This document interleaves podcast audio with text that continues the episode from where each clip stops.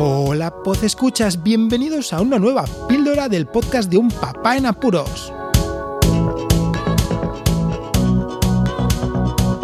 Comenzamos. Nada, que las películas navideñas han sido eclipsadas por las plataformas de streaming. ¿No os pasa también a vosotros? De esto que vais, pues, en vuestra casa. O si no, si estáis de visita, lo mismo. Que tengan alguna plataforma de streaming como Netflix o Amazon Prime o Disney Plus o HBO, cualquiera, ¿no?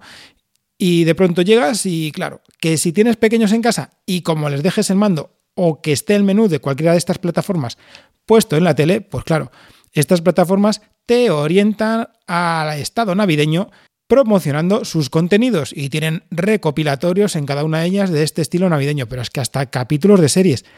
Claro, en muchas ocasiones dices, anda, mira, pues voy a picar y voy a ver esto que no lo he visto, que no me acuerdo, y tus películas de siempre navideñas quedan en segundo plano. O incluso te recomiendan alguna serie o alguna película que no has visto durante el año y dices, pues ahora que estoy en vacaciones, voy a verla.